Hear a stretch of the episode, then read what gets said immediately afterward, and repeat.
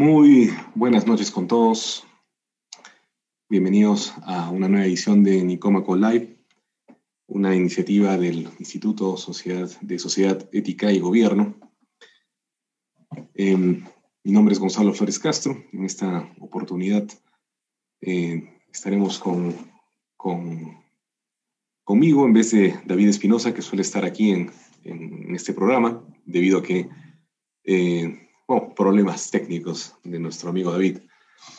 Pues bien, en esta ocasión em, nos acompaña el profesor Armando Romero Muñoz, abogado y profesor de Teoría del Derecho y Filosofía del Derecho. Eh, tiene un máster en Derecho por investigación en Historia y Filosofía del Derecho por la Universidad de Edimburgo. Y lo hemos invitado debido a que hace no mucho tiempo, de hecho la semana pasada, em, se ha dado el fallo de, Ana Estrada acerca de la eutanasia y que ha, vuelto a abrir nuevamente el, debate sobre el tema de la eutanasia aquí en Perú.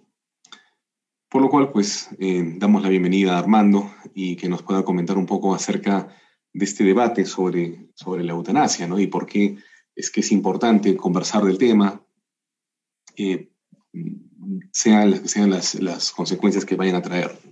Armando. Gonzalo, ¿qué tal? ¿Cómo estás? Buenas noches. Eh, gracias por la invitación. Gracias también al Centro Cultural Nicómaco por la invitación. Este, y, bueno, sí, yo también considero que efectivamente em, la eutanasia es un tema bastante importante sobre todo ahora que en Perú hemos tenido el caso de Anestra. Y en este conversatorio me gustaría poder, digamos, dialogar contigo, ¿no? Este, mm, sobre los aspectos fundamentales de la eutanasia, no, no, digamos, ahondar en el caso específico de Anestra, sino creo que verlo desde una perspectiva un poquito más, digamos, general, ¿no? Em, sí, creo que, eso sería interesante también, ¿no? Muy bien, entonces empecemos luego como un, conversatorio, que de hecho es, esto. Em, yo también considero que hay que ir mejor a los principios, ¿no? Porque a veces los casos particulares pueden desviar la atención a, aquello que es más importante, que es eh, cuáles son, digamos, las razones de fondo que, que nos mueven a decidir eh, si es que se debe dar muerte a una persona o ¿no? sea el caso que sea. Bueno, yo había visto y había revisado que, bueno, eutanasia, por ejemplo, viene, viene de, dos vocablos griegos, ¿no? Eu, que es bueno, y tanasia, que es eh, viene de que básicamente significa la buena muerte, ¿no? Y que en ese caso a veces se plantea como una eh, salida hacia una persona que puede estar eh, con algún tipo de dolor, con algún tipo de, de padecimiento, eh, sea físico o incluso podría ser en algunos casos psicológico, por lo cual esa persona opta por, em, por morir. Y que entiendo que se diferencia del suicidio propiamente dicho, en que esta persona estaría, eh, tendría algún tipo de impedimento para ejecutar ella misma su, este, eh, su propia muerte. ¿no? Em, con lo cual, bueno, ¿qué, podrías comentar al respecto? ¿Por qué, qué, sería la eutanasia? O si es que estoy enmarcándolo bien, ¿cómo, cómo tú lo ves? Claro, gracias Gonzalo.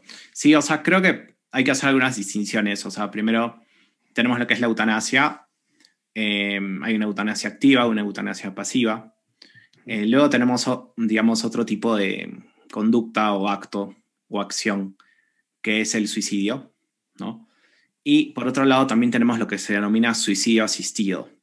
Entonces, hay, digamos, por lo menos por ahora, ¿no? Eh, tres, digamos, este, calificaciones distintas con respecto a cierto tipo de acciones, ¿no? Eutanasia, que puede ser pasiva o activa, suicidio y el suicidio asistido, ¿no? Entonces, en el caso de la eutanasia, mm, digamos, no, no es necesario que tú no puedas quitarte la vida para que se configure la eutanasia, ¿no? Porque puede ser que tú te puedas quitar la vida, pero em, en la eutanasia lo que, digamos, se busca es que otra persona, un tercero, sea el que te quite la vida. ¿no? Claro, hay, como mencioné, dos formas, ¿no? O sea, tenemos la pasiva y la activa, ¿no? La activa es a través de una acción, ¿no? Que realiza este tercero, que tiene como consecuencia directa el que dejes de vivir, ¿no? Y luego tienes la pasiva, que es una omisión o una no acción que en principio debería realizar un tercero para que tú, digamos, no mueras, pero no la realiza y mueres, ¿no? Obviamente en la eutanasia em, está el móvil de la piedad, ¿no? Y ahí se conecta con, eh, digamos, el significado etimológico del término, ¿no? Buena muerte, eh, se entiende pues este, una, una muerte donde no haya mucho sufrimiento, mucho dolor, ¿no? Eh, entonces, de esa manera se entiende buena muerte. Y, claro, ¿no? Entonces, si hay una persona que está sufriendo mucho, entonces yo realizo una eutanasia activa, un tercero, ¿no? Le quita la vida a esta persona para que deje de sufrir, ¿no? O realizo una eutanasia pasiva, ¿no? Entonces, digamos, yo tengo que, es una persona que necesita que le dé alimentos, ¿no? Para que continúe viviendo eh, y ya no le proveo de alimentos, ¿no? Entonces, al no dar alimentos o al no hidratarla, no darle agua, pasa un tiempo y muere, digamos, ¿no? Entonces ahí podríamos tener una eutanasia pasiva, claro, y no hago eso también de nuevo por el móvil de la piedad, ¿no? Entonces, digamos, de esa forma creo que podemos comprender la eutanasia. Y el suicidio es distinto, porque en el suicidio quien se quita la vida es la misma persona que la pierde. Em, y en el caso del suicidio, en realidad, no necesariamente puede ser porque una persona sufra mucho, en sentido estricto. O sea, el móvil, digamos, de, la piedad no necesariamente está en el sufrimiento, eh, perdón, en el suicidio, ¿no? O sea, podría ser que tú te suicides no necesariamente porque tienes un dolor físico, incluso hasta podría pensar no necesariamente porque tienes un dolor o algún sufrimiento psicológico, aunque obviamente la mayoría de suicidios se dan porque hay un sufrimiento, digamos, en la psique, digamos, en la mente, en los afectos, etcétera, en las emociones. Em, y por otro lado tenemos, eh, claro, pero no necesariamente, repito, en el suicidio uno tendría que sufrir. O sea, creo que uno se podría suicidar porque no encuentra sentido a la vida, digamos, ¿no? Como ocurrió, bueno, no ocurrió, pero hay, digamos, la famosa historia de Jacques Maritain con, con, su, esposa Raiza, ¿no? Que en algún momento este, determinan que si en un determinado momento no le encuentran sentido a la vida, se van a suicidar, ¿no? Entonces, no era que digamos, estén deprimidos, ¿no? Simplemente, bueno, ambos tenían mente filosófica y consideraron que si no encontraban un sentido a la vida, no tenía sentido vivir y, se mataban, ¿no? Entonces, claro, o sea, en ese sentido, no necesariamente un suicidio em, implica un sufrimiento, digamos, en, en, el sentido físico, sino más bien en un sentido existencial, en un sentido... Claro, Claro, ¿no? Eh, y de hecho, yo no sé si Maritán y Raiza sufrían necesariamente. Claro, o sea, tú podrías decir, ya una vida sin sentido te causa algún sufrimiento. No sé, ¿no? Quizás tal vez no es un sufrimiento propiamente, ¿no? Sino quizás es simplemente que hay cierta... Eh, no sé, o sea, no encuentras sentido a la vida, tú quieres que las cosas tengan sentido, tienes una aproximación racional al mundo y si el mundo no presenta racionalidad, puedes concluir que no tiene sentido vivir y, bueno, te matas, ¿no? Este, pero eh, me parece que sí, la mayoría de suicidios, em, digamos, son realizados porque hay un sufrimiento psicológico, ¿no? Em, eso creo que es verdad.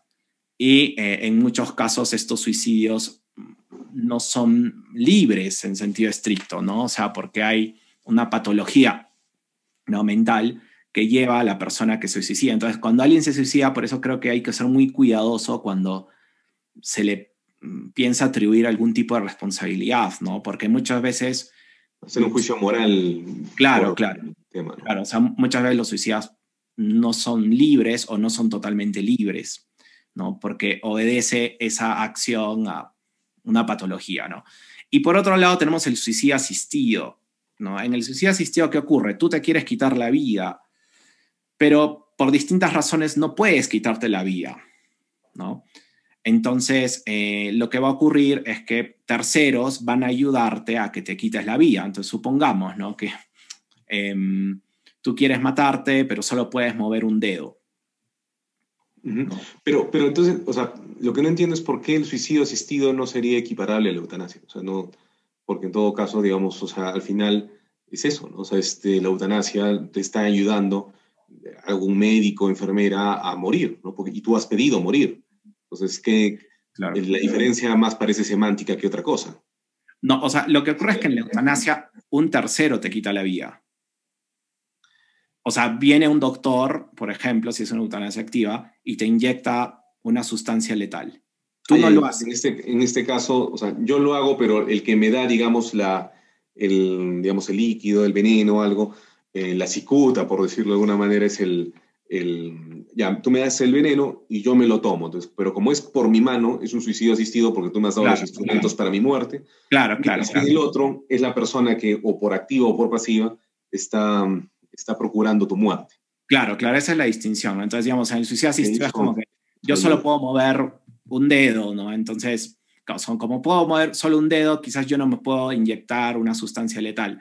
Entonces, ¿qué hago? Busco terceros que colocan de alguna manera, no sé, pues una, una aguja con una inyección, con una sustancia letal cerca a mi vena, y yo lo único que tengo que hacer para que esa aguja ingrese a mi vena ¿no? y luego ingrese el líquido letal es apretar un botoncito. Entonces, claro, ahí hay un suicidio asistido. Entonces yo aprieto el botoncito rojo, pero lo hago yo, no lo hace un tercero, y muero. Entonces ahí hay una diferencia. Y sí, creo que sí es importante hacer la distinción. ¿no? Sí, sí, creo que sí es importante. Bueno, centrémonos un poco más en la parte de, de, la, de la eutanasia más que del suicidio asistido, porque podría generar un poco de confusión en ese punto. Aunque creo que hay, hay cosas que, que, de una u otra manera se, se sobreponen ¿no? entre el suicidio asistido y la eutanasia, como que hay algunos puntos que creo que podrían estar encontrados. Pero en fin, eh, mira, poniéndome, poniéndome como abogado del diablo en ese sentido, ¿no? tratando de entender un poco el tema, ¿por qué no permitirlo simplemente? O sea, ¿por qué no? Mira, si una persona, sea por activo o por pasiva, la eutanasia, eh, decide poner fin a su vida porque considera que el sufrimiento que, está, que, que padece es de tal grado que eh, subjetivamente piensa de que no vale la pena vivir más. estoy sufriendo demasiado yo mismo y mi propia existencia le está generando un sufrimiento muy fuerte a mi familia, es decir, todas las razones que te puedas imaginar. ¿Por qué simplemente no, no permitirlo? ¿Por qué es socialmente mal visto o, o es este, moralmente no es bien visto bajo una una ética tradicional, a pesar de que en algunas otras culturas creo que han habido prácticas eh, similares o parecidas. ¿Por qué? Claro.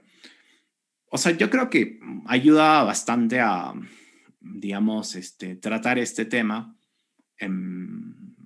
observar la realidad, ¿no? Em, digamos, em, que está frente a nosotros en ciertos casos, ¿no?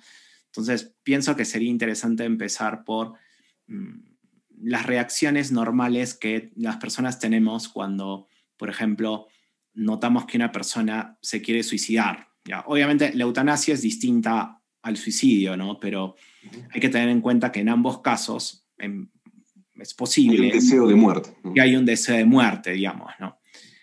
Claro, obviamente ahí hay que hacer distinciones, ¿no? Porque alguien podría decir, no, pero cuando los suicidios generalmente son patológicos, no hay libertad, etc. En cambio, en una eutanasia se tiene que comprobar que realmente tú quieres que te quiten la vida. Bueno, o sea, hay una serie de distinciones que hay que hacer, ¿no? Pero a lo que voy es a lo siguiente, ¿no?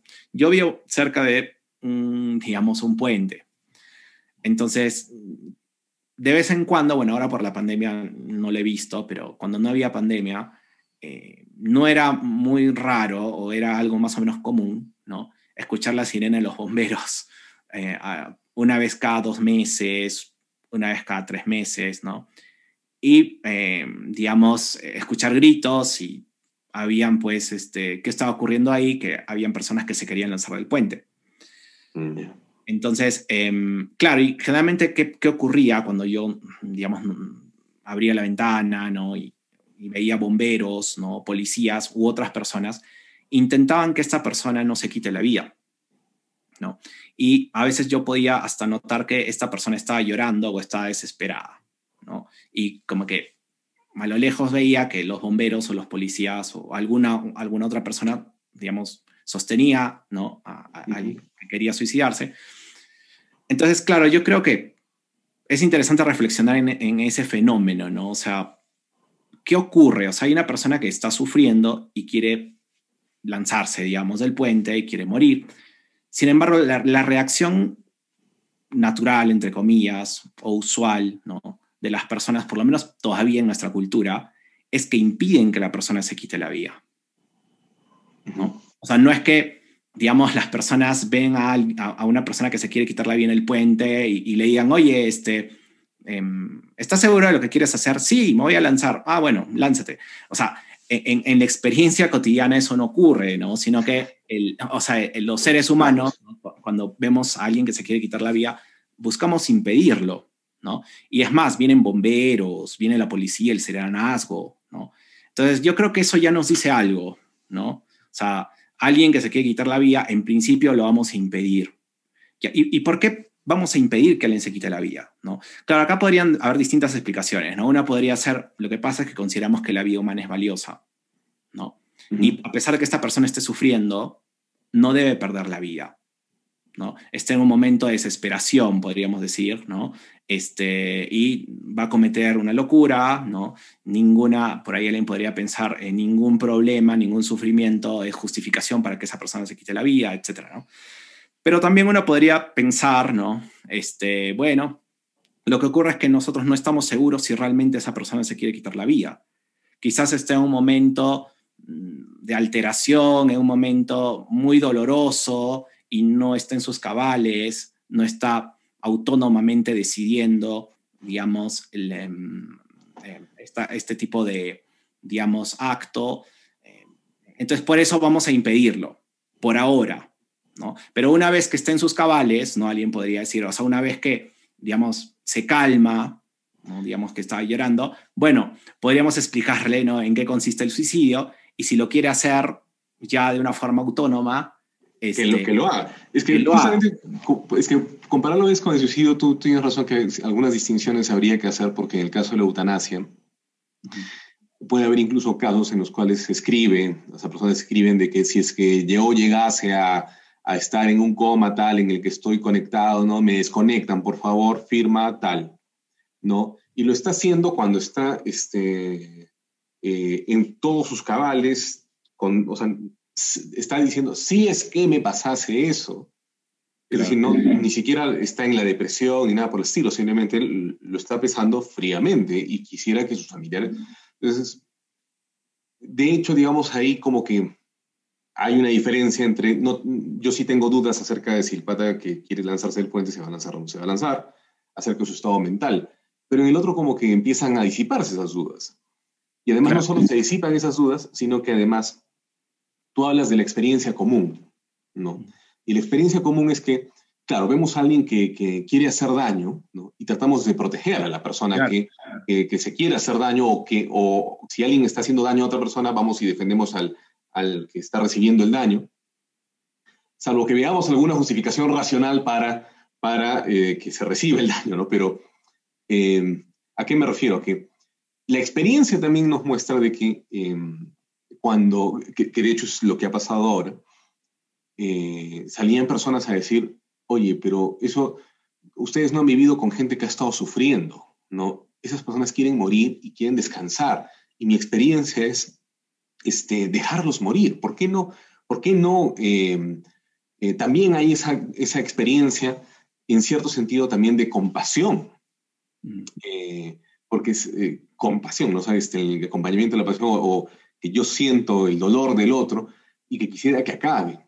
Entonces, también hay razones de experiencia que nos indicarían de que en algunos casos, sea por lo racional que alguien haya escrito si es que pasa esto, o sea por la experiencia común de ver a alguien entubado, este, alimentado por máquinas, respirando por máquinas, cosas que, no quiero entrar al detalle en técnico, em, porque ahí sí voy a patinar también esa experiencia. Entonces, el argumento de la experiencia quizás no sea quizás el, mejor, me parece a mí, o sea, eh, para justificar de que no debe haber eutanasia.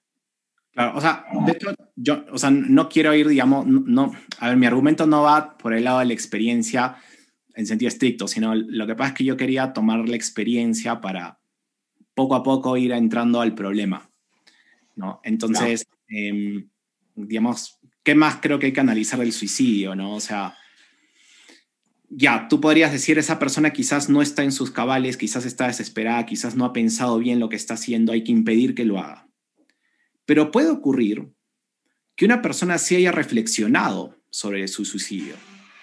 De hecho, hay casos en las personas lo han reflexionado, ¿no? Y bueno, hay, digamos, el, ejemplo que di anteriormente de Jacques Maritain y Raíza Maritain, ¿no? Reflexionas y después llegas a la conclusión, bueno, me voy a matar y con toda libertad me voy a matar, ¿no? Entonces, a lo que voy es que también puede haber ese caso, o sea, que una persona se quiera matar después de haber reflexionado de una forma, digamos, libre, sin que haya una desesperación, ¿no? Eh, y claro, y, muchas personas probablemente han hecho esa acción, lamentablemente, ¿no? Obviamente, cuando tú ves a una persona que se va a lanzar del puente, probablemente no le preguntas, ¿no? Y a eso quiero ir, ¿no? No le preguntas, oye, ¿has reflexionado en esto? Porque si me dices que has reflexionado en esto, te voy a dejar lanzarte el puente, porque, claro, quizás estás sufriendo mucho yo no lo sé, ¿no? Ya, o sea, a lo que voy es que la experiencia común no es esa, o sea, la experiencia común es que cuando tú vas a ver que una persona se quiere lanzar del puente, lo primero que buscas es protegerla, ¿no? Entonces yo creo que esa idea de, de proteger a la persona que quiere quitarse la vida, ¿no? Porque sufre, ¿no? Es, digamos, una actitud bastante humana. ¿no? Claro, obviamente, obviamente, después viene lo que tú me dices. ¿Qué pasa también en otras experiencias? ¿no? Que también son bastante humanas. Claro, que... también se denominan bastante humanas, ¿no? que hay una persona que está sufriendo mucho, ¿no? Eh, y digamos que esta persona que está sufriendo mucho, no, o sea, porque fíjese que es una persona que está sufriendo mucho, podría también buscar el suicidio, pero por distintas razones no busca el suicidio, sino busca que le quiten la vía, o sea, un tercero. No puede ser porque esa persona no tiene el valor, por ejemplo, para dispararse, no tiene el valor para lanzarse de un puente, etcétera, etcétera, o físicamente... Quizás más la fuerza, más que el valor, pero... Este... O físicamente no lo puede hacer, ¿no? Tal vez tiene alguna incapacidad que no le permite hacer eso. O sea, pueden haber distintas razones por las cuales una persona quiere dejar de vivir, ¿no? Eh, no recurre al suicidio, sino busca la eutanasia. ¿no? Porque claro, en principio no iría, si una persona quiere dejar de vivir, ¿por qué no se suicida? ¿No? Es que lo que ocurre es que a veces las personas no quieren realizar ese acto por distintas razones o a veces no lo pueden hacer, entonces recurren a la eutanasia. ¿no? Pero a lo que voy es que lo que hay de semejanza en, en los dos casos ¿no? es que las personas ya no quieren vivir. ¿no? Y la razón es, en general, aunque vimos que el suicidio podría ser digamos, este, podrían haber situaciones distintas, ¿no? Pero en general, tanto en el suicidio como en la eutanasia es porque eh, sufren, ¿no? Entonces, este, claro, ahí em, a lo que voy es que ya tenemos, digamos, algo en puede haber algo en común ahí, ¿no? En el sentido de que haya sufrimiento en los dos, solo que en, el, caso de la eutanasia un tercero, digamos, te quitaría la vida. Y claro, la gran pregunta es ya, muy bien, pero claro, puede sufrir esta persona, ¿por qué no es humano, digamos, que esa persona, digamos, deje de vivir, ¿no? Porque mira todo lo que está ocurriendo. Entonces yo creo que primero, para entender esto, puede ayudarnos ir al sufrimiento psicológico, ¿no? Entonces, claro, uno puede decir, cuando alguien sufre psicológicamente, parece que no es suficiente para muchas personas, todavía para algunas culturas, que por un sufrimiento psicológico debas matarte o que alguien te mate.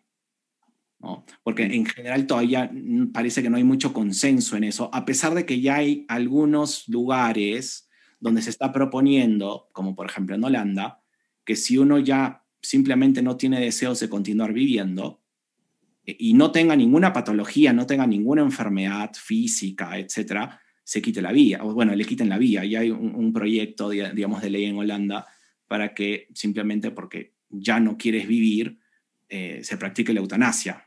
Porque hay una especie de sufrimiento psicológico, ¿no? Eh, pero no necesariamente, digamos, es físico, ¿no? Entonces, parece que, claro, uno puede decir, este, no, no, o sea, si sufres psicológicamente parece que no se justifica, ¿no? Que te quites la vida. ¿Por qué? Claro, porque la vida es muy valiosa, te podrían decir, ¿no? Este, la vida te da la posibilidad de la felicidad, etcétera, etcétera. Pero cuando ya vamos a un sufrimiento físico, parece que ahí la cosa cambia un poco. Porque, claro, cuando ya tienes un sufrimiento físico muy, muy fuerte, ¿no? Hay, muchos dicen, no, en esos casos sí, ¿no? O sea, cuando es un sufrimiento físico muy, muy fuerte, ahí, y, y no es solo un sufrimiento psicológico, entonces, claro, ahí se podría justificar, ¿no? Que alguien te quite la vida, ¿no? Porque mm, algunos dicen, no es una vida humana, no es una forma de vivir dignamente, ¿no?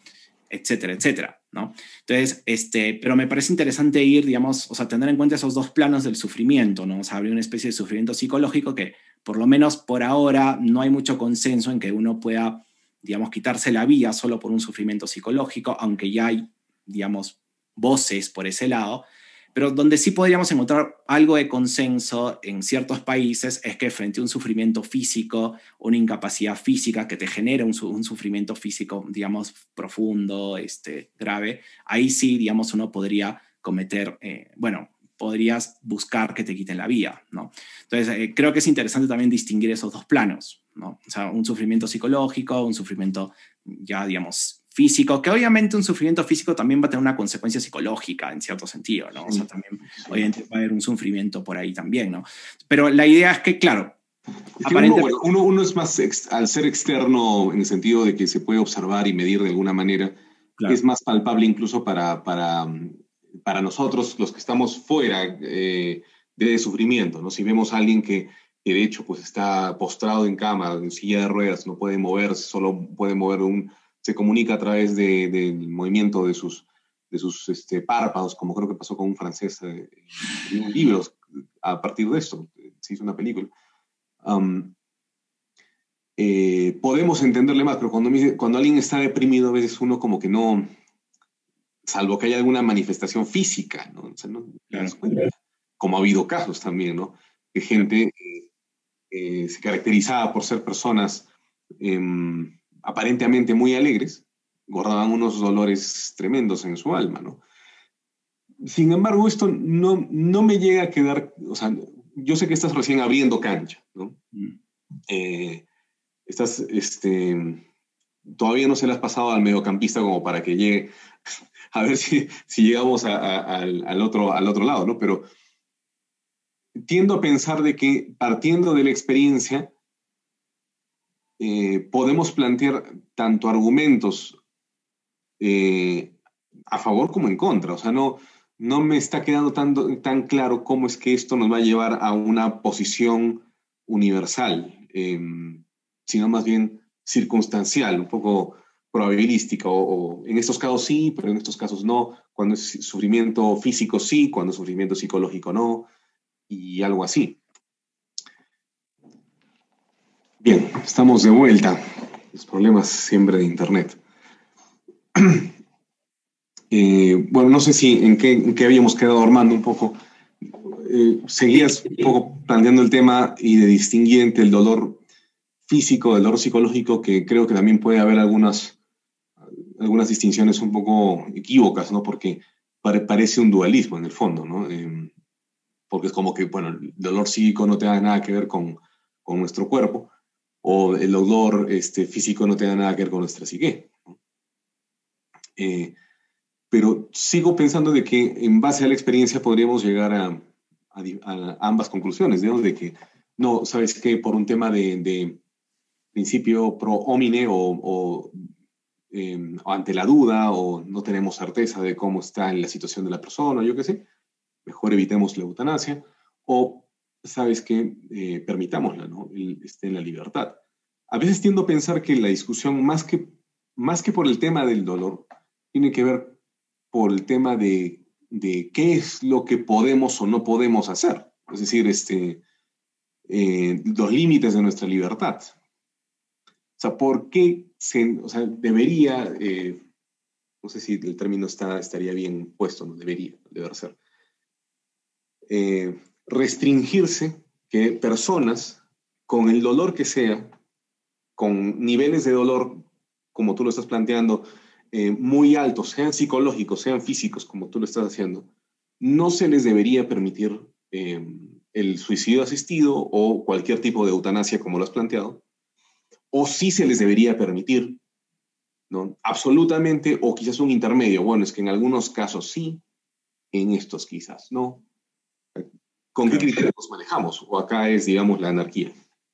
Claro, sí, o sea, lo que pasa es que no quiero todavía llegar a un, digamos, a una explicación normativa eh, sin abarcar, digamos, otros puntos de la experiencia donde ya poco a poco voy a entrar a un tema mm, valorativo que después ya me va a permitir llevar a una, digamos, explicación normativa, ¿no? Porque a veces me da la impresión que aproximarse una, a una dimensión normativa en un principio puede no tener, digamos, mucho sentido o no se puede entender lo que está ocurriendo si es que vamos directamente a una explicación normativa. Ciertamente la hay, o sea, y yo creo que hay argumentos por ahí para... no caer un, apriorismo, a un apriorismo, para no caer en un apriorismo así, este, muy...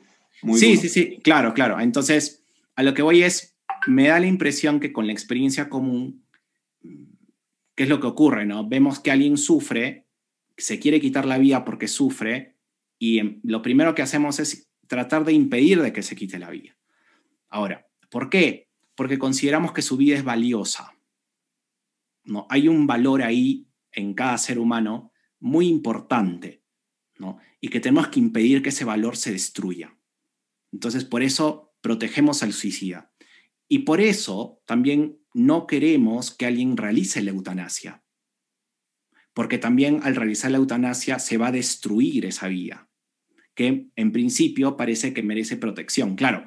Entonces, este, ahora obviamente, eh, ya yendo a la eutanasia propiamente hablando, eh, lo que muchas veces se dice es, claro, si esta persona ya no es, ya digamos, no, no tiene ciertas capacidades, sufre mucho, etcétera, no lleva una vida digna o su vida no es digna. Y podemos entender que lo que también podrían estar diciendo es, su vida ya no tiene tanto valor o el valor de esa vida ha disminuido. ¿Por qué? Solo puede mover un dedo. ¿no? Esta persona ya no puede hablar. Esta persona, digamos, este, no puede realizar muchas cosas que formarían parte de una vida digna, de vivir una vida digna, una vida con valor. Entonces, yo creo que en el fondo lo que se presenta ahí de alguna manera es que cuando hay cierto tipo de sufrimiento, ¿no? una determinada vida humana de algún modo pierde valor. De algún modo su valor se relativiza. Entonces, claro, como ese valor se relativiza, ya se puede justificar que esa persona con su autonomía, ¿no? Se quite la vida. Porque de lo contrario, de lo contrario, ¿no? Si esa vida sigue teniendo el mismo valor, ¿no? No se relativiza, o sea, el sufrimiento físico de esa persona no relativiza el valor de su vida, parece que no se podría justificar la eutanasia. Y es lo que de alguna manera ocurre hasta ahora, por lo menos, en los ordenamientos jurídicos que permiten la eutanasia, ¿no? Porque las condiciones son, ¿no? Que haya una enfermedad, por ejemplo, de nuevo en Holanda, que haya una enfermedad irreversible, y que esta enfermedad sea extremadamente dolorosa. ¿no? Entonces, o sea, hasta ahora no vamos a encontrar una legislación donde haya una eutanasia libre. O sea, en el sentido de que, bueno, eh, quiero que me maten, no tengo ningún dolor, pero quiero que me maten. ¿no? O sea, hasta ahora no hay eso. ¿Por qué? Porque se considera que si tú no tienes dolor, ¿no? No te podemos matar por más que tú quieras. Entonces, creo que es súper importante tener eso en cuenta. O sea, me da la impresión que, digamos, cuando se quiere justificar la eutanasia, de alguna manera una vida humana, o sea, su valor, se va relativizando por el sufrimiento físico, en principio. Pero poco a poco también ya podríamos hablar de una especie de sufrimiento psicológico, ¿no? que también va a relativizar el valor de esa vida. Entonces, claro, como se relativiza, bueno, entonces, ¿no? Ya podemos permitirte ¿no? que decidas que alguien te quite la vida. O permitirte un suicidio asistido, que es algo que también puede ocurrir. Entonces, yo creo que en gran medida por ahí va la cuestión. Entonces, la gran pregunta es, ¿no?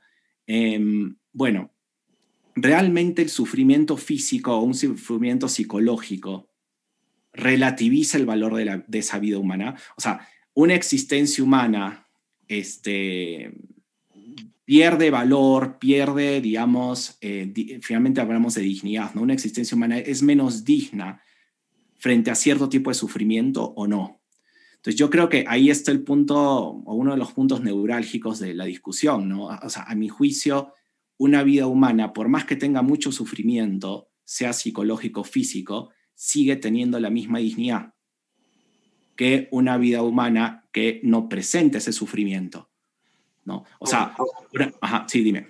Eh, digamos, como para entrar, digamos, así al, debate. Eh, nuevamente, nos, mi postura es, este, es cercana al tuyo, evidentemente, o es probablemente la misma, pero para jugar un poco al, abogado del diablo, quisiera poner, este, ponerme en el otro lado y decir, bueno, pero es que tú estás diciendo de que em, tenemos la experiencia de que el otro tiene un valor, ¿no? Y de allí hacemos la, eh, digamos, este, hacemos un tipo de universalización, en el fondo, de que toda vida es valiosa, lo cual podría podría ser una falacia de, composición en algunos puntos, ¿no? O sea, es una falsa generalización o entre otras cosas. Y muy aparte de que ese reconocimiento de que el otro tiene valor podría también verse explicado por otras razones. Por ejemplo, ¿no? Este, yo he escuchado y he leído en diversos autores de diversas corrientes psicológicas o biológicas evolutivas de que es un tipo de narcisismo darnos un tipo de valor. Porque en el fondo es eh, nuestra experiencia que podría ser el miedo a la muerte y la libido sexual, que, em, que nosotros estamos básicamente em, induciendo o proyectando en el otro, ¿no? porque el otro lo vemos parecido a nosotros, ¿no? yo tengo miedo a la muerte y veo al otro que se quiere matar, él también, porque se mata, tiene miedo a la muerte también, ¿no? Y ya si se veo que se pone un poco violento conmigo, pues lo dejo matar, ¿sí? porque también yo tengo miedo a la muerte y protejo mi propia vida. Eh, entonces, no es que el otro tenga valor, sino es que yo le tengo miedo a la muerte y por tanto, pues este, asumo a priorísticamente como, como un tema instintivo de que el resto de las personas también tienen miedo a la muerte o que sufren porque yo sufro. Eh, y así sucesivamente. No es que tengan valor, sino que tenemos miedo a la muerte como cualquier animal. Eh, y nosotros almorzamos este, eh, terneros y no, no, pasa nada, ¿no? Este, y el mundo animal, tú has visto que, que, que también pues, puede ser bastante... rige la regla del más fuerte en el fondo, eh, la supervivencia. Entonces, ¿por qué estar hablando de un valor? O sea, ¿qué nos justifica eso? Y en todo caso, la justificación vendría a ser el contrato. El contrato social, en el fondo, es eh, que nos hemos puesto de acuerdo de alguna manera para vivir en paz, porque esta es la, visión más pesimista de Hobbes, en donde el hombre es un lobo para el hombre, eh, y que tenemos miedo y que por tanto pues generamos este estado y que de alguna manera pactamos para que eh, sobrevivamos. Pero esas leyes, esas normas, esa constitución o esto, en el fondo son pactos. Y estos pactos pueden cambiar en el tiempo. Y en este momento nosotros reconocemos que la vida es valiosa solamente para no matarnos, pero podríamos hacerle modificaciones a este tema, porque no hay un fundamento in re, ¿no? O sea, no hay... ¿Qué nos dice que somos valiosos? O sea, ¿por qué? ¿No? Claro, claro. Eh, tú, tú basas en la experiencia común, pero esa experiencia podría estar viciada o explicada por otras razones. Con lo cual, absolutizar el valor de la vida humana podría ser falaz. ¿O qué razones tienes para decir que la vida es valiosa, además de esa experiencia? claro, o sea, yo creo que obviamente hay distintas explicaciones para sostener que la vida humana es valiosa en sí misma o, o, incluso que no es valiosa en sí misma, ¿no? Como, digamos, este, tú muy bien dijiste, ¿no? O sea, a partir de cierto individualismo y liberalismo, eh, podrías considerar que, claro, o sea, finalmente una persona no se debe quitar la vida porque hay un acuerdo, ¿no? O sea, no necesariamente porque estamos hablando de un valor, ¿no? Em, o, digamos, puede ser otra explicación, ¿no? Em, pero yo, digamos, parto de, de, esta idea de que la vida humana tiene un valor en sí mismo, que el ser humano es un fin en sí mismo, por un lado, por cierta experiencia, ¿no? O sea, hay cierta experiencia. Claro, la experiencia no es suficiente, podrías decirme, porque hay otras personas que quizás consideran que el ser humano en sí mismo no tiene un valor, y de hecho sí, hay, hay personas que consideren eso. Pero por otro lado, también parto de el consenso que hay, por lo menos en el mundo occidental, con respecto a eh, la dignidad humana. Y, digamos, ese consenso que también eh, se refleja en los, la mayoría de ordenamientos jurídicos occidentales, doctrina occidental, etcétera, etcétera. O sea, en el mundo del derecho occidental hay cierto consenso en que la vida humana tiene un valor eminente, es digna, ¿no? tiene una dignidad que de alguna manera es casi absoluta o absoluta, ¿no? O sea, hay ese consenso por ahora. Ahora, claro, si queremos tratar... es, un positivismo jurídico, estás fundamentando la dignidad del ser humano en un positivismo jurídico, ¿no? No, no, no, o sea, pero obviamente no es... Lo que pasa es que yo quiero partir de ese consenso en el sentido de por qué doy esta explicación, pero obviamente hay que justificar un poco más, o sea, no, no, quiero, digamos, sostener que el consenso es, es lo que funda la dignidad final, o sea, este consenso, digamos, que hay, porque de pronto pasan los años y ya no hay un consenso en que la vida humana es digna, que puede ocurrir, ¿no? Pero ahora hay ese consenso, entonces, por eso, digamos, parto de ahí, pero claro, si tú me preguntas un poco más, ¿y, cuáles son las razones de fondo, ¿no? O sea, de, de, este consenso, o sea, ¿por qué se ha llegado a este consenso en el ámbito digamos, este, occidental, o sea, ¿qué hay en el fondo? ¿no? Yo te diría, por lo menos de lo que conozco, eh, está en el pensamiento kantiano, ¿no? en general, con respecto a la persona. ¿no? Obviamente no es la única explicación, y hay críticas también en el pensamiento kantiano con respecto a la dignidad, pero pienso que si hacemos un recorrido histórico, ¿no? Eh, lo más reciente que vamos a encontrar es el pensamiento kantiano sobre la dignidad que, digamos, este, está en la fundamentación de la metafísica y las costumbres, ¿no? Entonces ahí Kant, ¿no? Eh, explica, ¿no? Que la persona es quien tiene dignidad por su autonomía, Entonces el fundamento de esa dignidad que tiene la persona es la autonomía, ¿no? Eh, y bueno, ahí hay muchas cosas que explicar obviamente en Kant. Pero yo creo que el consenso, por lo menos contemporáneo, si vamos a las raíces, digamos, de, cuáles son las razones de esto, está en el pensamiento kantiano. Ahora, eso no significa que el pensamiento kantiano necesariamente sea eh, el, apropiado para explicar bien esto, que sea el único que puede explicar una dignidad absoluta, ¿no? Porque ciertamente hay otras tradiciones de pensamiento donde también podemos hablar de una dignidad absoluta, ¿no? Y por ahí tenemos la tradición aristotélica, ¿no? Que este, también nos podría llevar, ¿no? A entender que la persona tiene un valor en sí misma, Claro, y que no necesariamente está fundada en la autonomía, digamos, ¿no? Eh, digamos, me refiero al el valor de la persona, sino está fundada en algo que se denomina naturaleza humana, ¿no? Es una naturaleza humana que tiene un valor en, sí misma, ¿no?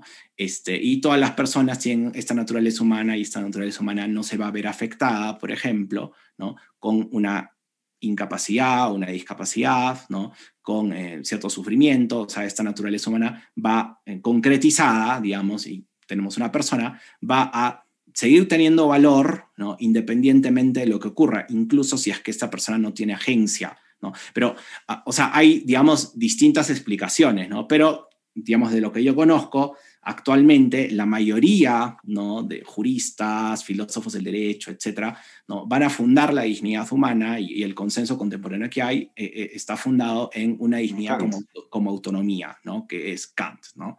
Pero, pero, o sea, bueno, vámonos entonces en todo caso a Kant, porque, digamos, hay que, que si vamos a entrar en el diálogo más contemporáneo eh, y la del hombre moderno y posmoderno, digamos, este, hay, hay, mucho de Kant. O sea, hay, hay el tema de la autonomía, o sea, eh, prima más que el tema de la naturaleza en este momento. Uh, o sea, es la libertad, en el fondo, la libertad negativa en cierto sentido. Uh, pero bueno, el tema de la autonomía. Si decimos que el, ser humano es digno porque tiene autonomía, ¿no? violar esa autonomía sería violar su dignidad. Sí, sí, sí pero, pero termino y me, me responde si quieres. Este, em, entonces, en ese caso, si una persona autónomamente, ¿no? evidentemente eh, tratando de ver de que no tiene estos, estas desviaciones psicológicas, patológicas, de depresiones, etcétera, de las que estábamos conversando, sino que está en sus, en sus cabales. Eh, con su autonomía y su racionalidad, decide libremente em, eh, tener, pues, decir, pues, no, quiero morir, quiero morir. No. ¿Por qué no, o sea, no permitírselo? O sea, al no permitírselo, no estaríamos también eh, tratándolo indignamente, ¿no? Porque estamos violando su autonomía, eh, su, ejercicio, su, libre ejercicio. Claro, claro, es una buena pregunta. asumiendo que de hecho, pues no le está haciendo daño a otras personas, que eso ya son desarrollos liberales, ¿no? Este, sobre los principios de, del liberalismo, ¿no? Puedes actuar siempre y cuando no le hagas daño a nadie, ¿no? Pero ¿por, por, por qué yo, yo encuentro el conflicto ahí de que le das valor, pero al mismo tiempo, al no permitírselo, le estás quitando valor? Como que hay una contradicción o es una aparente contradicción. No sé, a ver. claro. O sea, yo creo que hay que hacer varias distinciones, ¿no? Pero, a ver, primero uno podría decir, bueno, lo que ocurre es que si tú te quitas la vida, ¿no? Y acá obviamente uno ya creo que va un, un poco más allá de Kant en cierto sentido, pero si uno dice, si te quitas la vía, destruyes tu libertad. Porque claro, no puede haber autonomía cuando deja de existir vida humana. O sea, para que haya autonomía tiene que haber una vida humana. Si la vida humana se destruye, se destruye la autonomía. Entonces, no podrías hacer eso en principio, ¿no? Eh, porque estarías destruyendo tu dignidad. ¿Sí? ¿Se entiende la idea? Entonces, e, e, esa, digamos, ese sería un camino. Ahora, ¿cuál es el problema de ese camino, por lo menos en Kant? Como tú sabes, eh, para Kant la justificación de la libertad eh, está en el plano, eh, o sea, la libertad en sí misma está en el plano neuménico. Y al estar en el plano neuménico, yo no puedo conocer la libertad propiamente con el intelecto, digamos, este, con la razón teórica. Entonces, claro, Kant finalmente, ¿cómo sostiene que hay libertad? ¿no? Kant lo sostiene a partir de la razón práctica, ¿no? Y la libertad finalmente en Kant es un postulado o un axioma del cual se tiene que partir para poder explicar, ¿no? Eh, la vida humana. ¿no? Porque claro, incluso el lenguaje, ¿no? Porque, digamos, si uno no es libre, no, no tendría sentido cuando yo digo debes hacer tal cosa o no debes hacer tal cosa, ¿no? Eh, no tendría sentido tampoco desde Kant, ¿no? La culpa. ¿No? ¿Por qué? Porque para que uno, para que exista eso, se supone que hay libertad. Entonces, claro, esa es la forma desde Kant, ¿no? De justificar que hay libertad. Yo no digo que sea la correcta necesariamente, sino a lo que voy es que eso es lo que plantea Kant, o sea, porque Kant no sostiene que tú puedes conocer la libertad de una, o sea, que una persona es libre o que existe libertad, ¿no?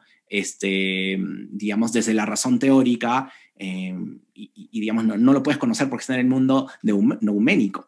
¿No? Y tú solo puedes conocer con la razón teórica el mundo fenoménico. Entonces, claro, en ese sentido ahí hay un problema también en Kant. O sea, creo que hay una cuestión compleja, porque para otras tradiciones de pensamiento tú puedes decir, bueno, no es que la libertad yo supongo que existe, de lo contrario no podría explicar muchos aspectos de la vida humana, no tendrían sentido, ¿no? Sino desde otras tradiciones de pensamiento se dice, no, sí se puede conocer la libertad, o sea, que existe la libertad con la razón teórica, ¿no? Es una realidad obviamente metafísica, ¿no? Y esta realidad depende de una capacidad que tiene el hombre que va más allá de lo material, ¿no? Claro, pero ahí ya estoy en otra tradición de pensamiento, o sea, yo no puedo llegar a ese punto desde Kant, por lo menos desde sus presupuestos no puedo.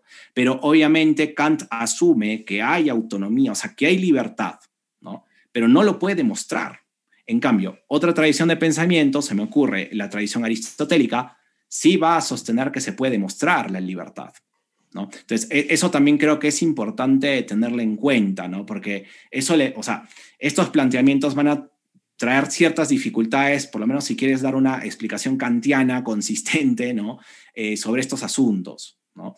Entonces, eso, eso te diría por un lado. Por otro lado, en Kant, ¿qué más te diría? Por lo menos si hablamos del sufrimiento como una de las razones por las cuales una persona pide que le quiten la vida, ¿no? O sea, que hay una eutanasia o esa persona se quita la vida, eh, en Kant, por lo menos de lo que yo conozco, si se trata del sufrimiento físico, eh, para Kant no sería correcto que lo hagas o que pidas que te, o sea, que te quites la vía o que pidas que te quiten la vía. ¿Por qué?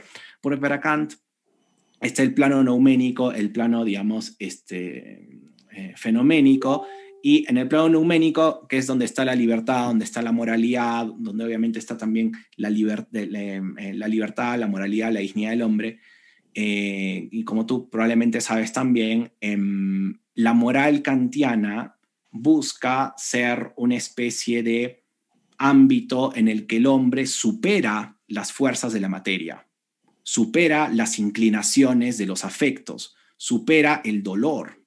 Entonces, en Kant, por eso, ¿no? Eh, si tú quieres actuar correctamente, ¿no? tu acción tiene que ser una acción que eh, esté ordenada al deber puro, al deber mismo, a cumplir cierta determinada regla por el deber mismo. Pero no deben haber afectos en Kant, en principio. ¿no? Entonces, todas esas inclinaciones en Kant, digamos, de la materia, del cuerpo, que pueden ser causadas por el sufrimiento, se entiende que, digamos, no, no forman parte ¿no? necesariamente de la moralidad. ¿no? Es más, uno tiene que superar esas inclinaciones para alcanzar la moralidad en Kant, ¿no? Y obviamente, bueno, también en Kant este, sabemos pues que él está en contra del suicidio, eh, entre otras cosas, ¿no? Entonces, eso es interesante. Varias cosas más, pero, lo que tú dices es interesante porque a, mí me, me, plantea un problema que puede ser un problema cultural también, este, en ese sentido. ¿En, qué sentido? ¿no? De que, sí, o sea, yo reconozco que Kant... Eh, ha influenciado mucho la teoría del derecho y nuestra forma de entender incluso la, justicia, aunque tengo entendido que para Kant eh, la moral y el derecho son dos cosas este, distintas, ¿no? Pero, ¿qué pasa? No? Que lo que tú estás planteando, que me parece que está muy bien planteado, el hecho de que para Kant el deber ser es un deber, eh, eh, o sea, respetar la vida, la autonomía de la persona, es una cuestión sumamente, es un racionalismo ético desprendido de los dolores y afectos y pasiones, ¿no? Eh, entra en, choca contra la realidad en el sentido de que en la realidad pues no es así, o sea, no, no hay una serie de afecciones que vivimos continuamente. Por eso es que se, eh, aparecen personajes como Kierkegaard, como, como este Nietzsche, ¿no? que le llama a Kant esa terrible araña, ¿no? Este, eh, Kant, ¿no? De que lo que, cuál normativa yo quiero vivir, no sé qué. Y nosotros culturalmente hablando, o sea, eh, nuestra forma de ver, digamos, la parte legal, política incluso, este, tiene raíces kantianas en cierta medida o neocantianas. Pero culturalmente nosotros somos en cierta medida eh, nietzscheanos, eh, somos más... y empieza a ver la dicotomía y es curioso porque por un lado van las leyes abstractas y, duras y, por otro lado van, van, las experiencias personales desconectadas unas de otras. Y entras en debates como los que tenemos en la actualidad, precisamente, ¿no? ¿Por qué nuestras leyes no, nuestras leyes no deberían seguir nuestras costumbres de alguna manera? No deberían de em, este, no ser una ingeniería social en el sentido de que estar desconectadas de la realidad, sino al contrario, responder a las necesidades concretas, a las nuevas sensibilidades de las personas. Si no, las leyes están desconectadas y siempre va a haber un descontento social y al final siempre vamos a estar pidiendo cambios de constituciones, como de hecho estamos viendo pasar el asunto. Eh, pero centrándome en el caso concreto de la eutanasia, podría ser un caso particular de una experiencia más global, que sería la contraposición entre la ley fría y dura que intenta salvar a las personas por un tipo de apriorismo que no conocemos, versus la experiencia terrenal y viva, que en la cual pues nosotros somos seres sensibles y decimos, pucha, este, también dejen, déjennos morir y no nos cataloguen o no nos encierren en esas abstracciones eh, que Kant ni siquiera sabe justificar, porque no sabe dónde viene la libertad, es un, es un postulado. Claro, no, no, o sea, de acuerdo, o sea, lo que ocurre es que, a ver, Kant te diría, mira, los afectos, el cuerpo, ¿no? el sufrimiento físico, etcétera, este, muchas veces te inclina a actuar de una forma incorrecta, ¿no? Claro, ¿Qué es lo incorrecto en Kant? Bueno, ahí tendríamos que ir a la moralidad kantiana y, ver todo el tema del imperativo categórico, etcétera, ¿no? Pero ya, digamos, suponiendo que eso lo asumimos, ¿no? Eh, a través del imperativo categórico tú te podrías dar cuenta de qué máxima acción es correcta, qué máxima acción es incorrecta. Para Kant, una máxima acción que implique la eutanasia o implique el suicidio sería incorrecto, ¿no? Y claro, entonces Kant te diría, si tú tienes el afecto, el sentimiento ¿no? de quererte quitar la vida por el sufrimiento, ¿no? Eh, tienes que luchar contra eso. Porque, claro, Kant dice, eres un ser libre. Kant todavía cree en el espíritu. No lo puede demostrar, pero cree que está ahí, ¿no? O sea, parte de ese postulado. Entonces, por eso en la moral kantiana, ¿no? La, la gran idea es hay que actuar en contra de estas inclinaciones de la materia, en contra de estas inclinaciones del cuerpo. Claro, una de estas te podría, una de estas inclinaciones te puede llevar a, un suicidio, una eutanasia, ¿no? Pero obviamente hay otras inclinaciones del cuerpo, de la materia, que te pueden llevar a otro tipo de acciones, ¿no? Que para Kant también serían incorrectas, ¿no? O sea, por ejemplo, tú, no sé, tienes afectos este, vinculados a a comer mucho, afectos vinculados a tener mucho dinero, afectos vinculados a tener mucho poder, ¿no? Entonces, claro, Kant te va a decir, no, esos afectos los tienes que combatir, ¿no? Y tú como ser personal los puedes combatir, incluso puedes ir en contra, claro, eso es interesante en Kant, ¿no? O sea, la persona es el ser que es capaz de actuar de una forma independiente o distinta a estos afectos, ¿no? Y por ahí también viene la autonomía kantiana, ¿no? O sea, en cambio, otros seres, del mundo no tienen esta capacidad. ¿no? O sea, otros seres del mundo van a actuar, no, no, no, iría acción, ¿no? pero van a comportarse siguiendo sus instintos, siguiendo sus inclinaciones. En cambio, el hombre no, dirá Kant, el hombre, bueno, la persona es capaz ¿no? de actuar de una forma diferente a estos afectos. ¿no? Entonces, eso es interesante. Y por ese lado, este, claro, Kant, ¿no?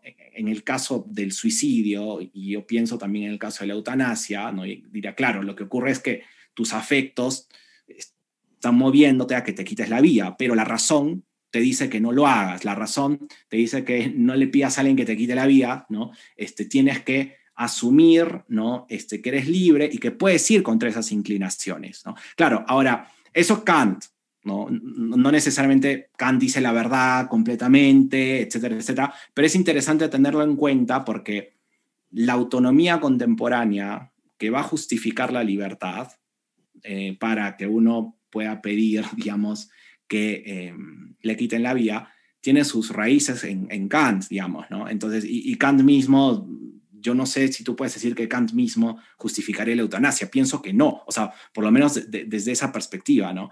Ahora, pero lo que tú dices es muy interesante, ¿no? Porque a pesar de que en la modernidad o en el, mundo contemporáneo, claro, se funde la autonomía, la dignidad, sin embargo, se buscaría justificar algo que de alguna manera va contra el esquema kantiano, ¿no? Porque el esquema kantiano te diría, no, resiste el dolor, ¿no? O sea, en cambio, em, interpretaciones nuevas de Kant, ¿no? O la cultura contemporánea diría otra cosa, ¿no? O sea, diría, no, con tu autonomía puedes terminar con el dolor.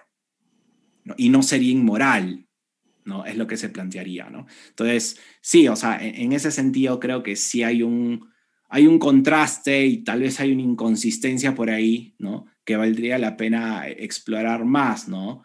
Este, pero sí, totalmente de acuerdo. O sea, hay esa inconsistencia. O sea, la cultura contemporánea te diría, no, o sea, deja de sufrir, ¿no? Con tu autonomía decide y deja de sufrir, ¿no?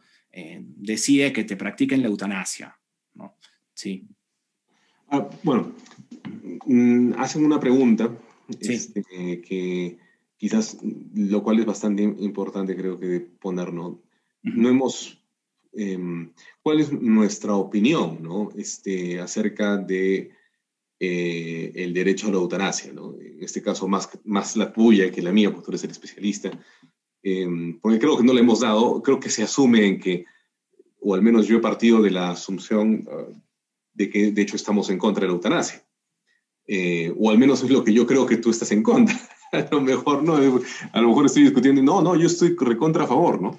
Este, entiendo que estás en contra y a ver si es que puedo resumir tu argumento o tu, tu, posición, es de que eh, estamos en contra de la eutanasia, o tu posición es, estás en contra de la eutanasia porque en base a nuestra experiencia eh, común de que este, la, vida tiene un valor, y la tradición occidental que se ha ido formando, que tiene uno de sus máximos exponentes en Kant, en donde hay un acuerdo en que hay una dignidad debido a la libertad, a la autonomía, ¿no? a la autodeterminación, eh, y que debe tener algún tipo de justificación también, este, y tú dices que es un, al menos es una, ¿cómo se dice esto? Este, una acción, ¿no? en base a esas dos experiencias, este, podemos justificar de alguna manera de que la vida es, tiene un valor, tiene una dignidad, y no podemos simplemente deshacernos de ella por mucho que una persona quiera hacerlo, este, siendo la persona que está afectada o siendo un tercero que, que de hecho pasa en, en algún país, estaba leyendo algo al respecto, eh, bueno, creo que esta persona, sí, ya no, ya no debe vivir, ¿no? Y quizás el abuelito si quiere vivir, pero como no puede responder, pues lo desconectan, ¿no? Eh, es decir, no se puede hacer eso ni uno mismo ni un tercero debido a que hay un valor en la, vida humana. Y eso lo reconocemos de una manera occidental, aunque quizás desde el pensamiento moderno no, o postmoderno no podamos justificarlo totalmente, pero tenemos que basarnos en ello es lo que funda nuestra, nuestra sociedad. Si no, todo se viene abajo. Entiendo que esa es tu posición. O sea, yo creo que, o sea, hay algo que, me he perdido también, pues. No, sí, o sea, faltan, digamos, de hecho, algunas cositas que es que yo tampoco las he mencionado, ¿no? Este, pero, claro, por ahí va el camino. O sea, yo creo que, em, por un lado, actualmente hay consenso y no solo creo que depende del consenso, creo que también es verdad, ¿no? Pero hay consenso también, ¿no? Que es algo bueno considerar que la vida humana em, es digna independientemente, ¿no? De las capacidades que tenga esta persona, independientemente de lo que pueda realizar esta persona, sus funciones, independientemente de las enfermedades que tenga. O sea, me parece que hay cierto consenso en ese sentido, o sea, y, yo creo que aparte del consenso, como, como dije, creo que es verdad, o sea, la vida humana y la dignidad humana permanece, ¿no? Con un valor independientemente de lo que pueda hacer, no pueda hacer, etc. Entonces yo creo que es muy importante tener eso en cuenta. Entonces, si tenemos eso en cuenta, ¿eso qué significaría? Que cualquier enfermedad, por más grave que sea o dolorosa, no va a disminuir esa dignidad no va a disminuir ese valor, va a seguir existiendo. Y como sigue existiendo en la misma medida que personas que quizás no tienen discapacidades o no tienen dolor, ¿no? Esta vida humana exige protección, exige cuidado. ¿no? Por más que, digamos, tengas una persona en estado vegetal, esa persona en estado vegetal tiene el mismo valor ¿no? que una persona que no está en estado vegetal. ¿no? Y exige también el, mismo cuidado. ¿no? Lo que pasa es que creo que es muy importante porque a veces consideramos que la vida humana o la dignidad humana depende a veces de lo que puedes hacer, lo que no puedes hacer, etcétera, ¿no? Ahora, obviamente alguien me, diría, pero ¿cuál es el fundamento de ese valor, no? Y ahí viene el problema con la autonomía kantiana también, en el sentido de que, ya, muy bien, estoy de acuerdo que el fundamento es la autonomía, pero no todos los seres humanos presentan autonomía, digamos, inmediatamente o, el mismo nivel de autonomía. Claro, este, o el mismo nivel de autonomía. Ahí vienen problemas, ¿no? Porque ya, muy bien, te dicen, yo creo que hay una vida humana valiosa, ¿no? Este, que no puedes destruir, ni ella misma puede buscar destruirse porque no cambia su valor cuando tiene autonomía, pero el concebido no tiene autonomía, por ejemplo, alguien te podría decir, ¿no? Un niño muy pequeño no tiene autonomía, una persona en estado vegetal no tiene autonomía, entonces eso significaría que estos seres humanos, al no tener autonomía, no, claro, podrías decir, no son personas o no tendrían dignidad personal. Claro, y si no son personas o no tienen dignidad personal, entonces, claro, no habría ese valor que exigiría que las cuides, que las protejas, que proteja su vida, etcétera, ¿no? Porque ahí hay ese problema también, ¿no? Y, de hecho, en Kant, Kant nunca dice algo específico con respecto a ese tema. O sea, Kant se opone al aborto, pero claro, cuando tú quieres, digamos, este, escarbar un poquito más, ya, ¿por qué se opone? ¿no? Si, si, si, digamos, el concebido, etcétera, no, no presenta autonomía todavía, ya no hay una respuesta en Kant, ¿no? Entonces, ahí obviamente sí hay un problema, ¿no? Porque tú podrías, y, de hecho muchos filósofos del derecho, etcétera, consideran que, claro, hasta que no se presente la autonomía en sentido, digamos, este, estricto, no puedes hablar de persona y no puedes hablar de dignidad. ¿No? Y claro, eso obviamente te va a permitir justificar muchas cosas, ¿no? Puede ser el aborto, puede ser también la eutanasia, a una persona que esté en estado vegetal, etcétera, ¿no? Entonces, ese también es otro punto a discutir, ¿no? O sea, ya, esa autonomía, ¿cuál es el fundamento? ¿no? O sea, estamos hablando acá de la libertad, ¿no? Entonces yo creo que Kant no tiene una respuesta propiamente. Nos vimos que está todo el tema del postulado, del axioma, ¿no? Otras tradiciones de pensamiento, como la aristotélica, va a decir, bueno, es cierto, el hombre es libre, el hombre tiene autonomía, pero esa autonomía que tiene, ¿no? Eh, obedece finalmente una capacidad que no es una capacidad vinculada con la materia, o sea, que en sí misma depende de la materia. ¿no? Es una capacidad que va más allá de la materia. Claro, obviamente se requiere también de una dimensión material para que esa capacidad, que no es material, ¿no? se pueda, obviamente, em, digamos, actualizar, o sea, esa capacidad puede hacer sus operaciones, ¿no? pero este, no es propiamente material.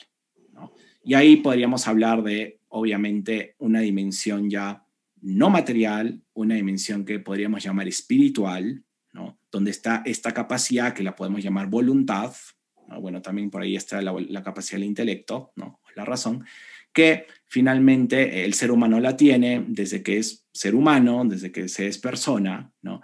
y gracias a esa capacidad ¿no? es que después yo en algún momento del tiempo puedo realizar acciones libres, pero eh, es interesante, digamos, tener en cuenta, digamos, esas dos explicaciones de la autonomía, por decirlo así, o esas dos miradas de la autonomía. es mejor decir dos miradas, ¿no? Porque de hecho en un caso no hay una explicación, ¿no? Este... Claro, no hay una explicación suficiente, por lo menos en Kant, ¿no?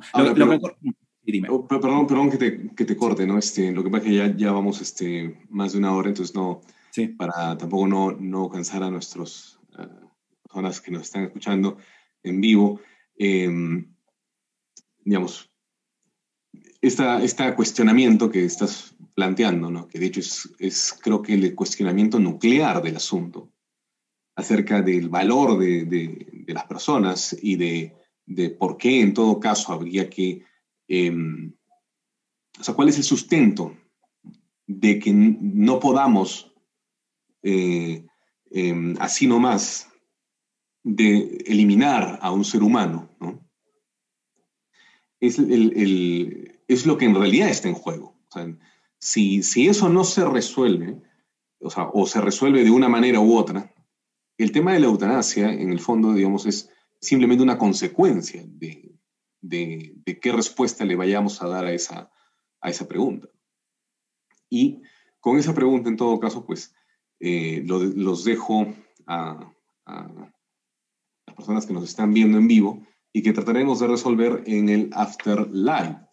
Eh, aquellas personas que estén interesadas en seguir con la discusión, vamos a estar un rato más con, con Armando en el, en el, Zoom.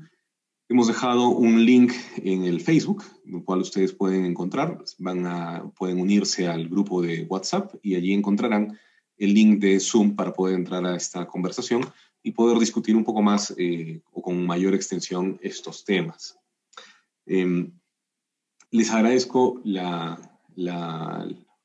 estar aquí y especialmente a ti, Armando, por haber aceptado la invitación y poder también compartir también tus pensamientos y tu, toda, toda tu capacidad de abstracción, que, de hecho es bastante, bastante buena. Eh, en fin, lo dejamos ahí. Nuevamente, gracias, Armando. Y gracias. No sé si quieres decir algo más. Para, no, no, no. La verdad es que es un tema que digamos, es, muy, amplio, ¿no? O sea, de hecho, falta terminar el argumento, ¿no? O sea, lo que pasa es que no, no, no quería empezar, digamos, con un argumento normativo muy fuerte, porque a veces creo que no es lo mejor, sino poco a poco ir explorando en las experiencias y, ir definiendo en el camino y, así ir llegando a estos puntos centrales, ¿no? Pero falta más, o sea, no, digamos, para terminar el argumento, ¿no? Sí. Claro, entonces lo terminaremos ahora en el Afterlife, aunque sea un poquito. Listo. Muchas gracias a todos. Nos vemos la próxima, bueno, nos vemos en el Afterlife.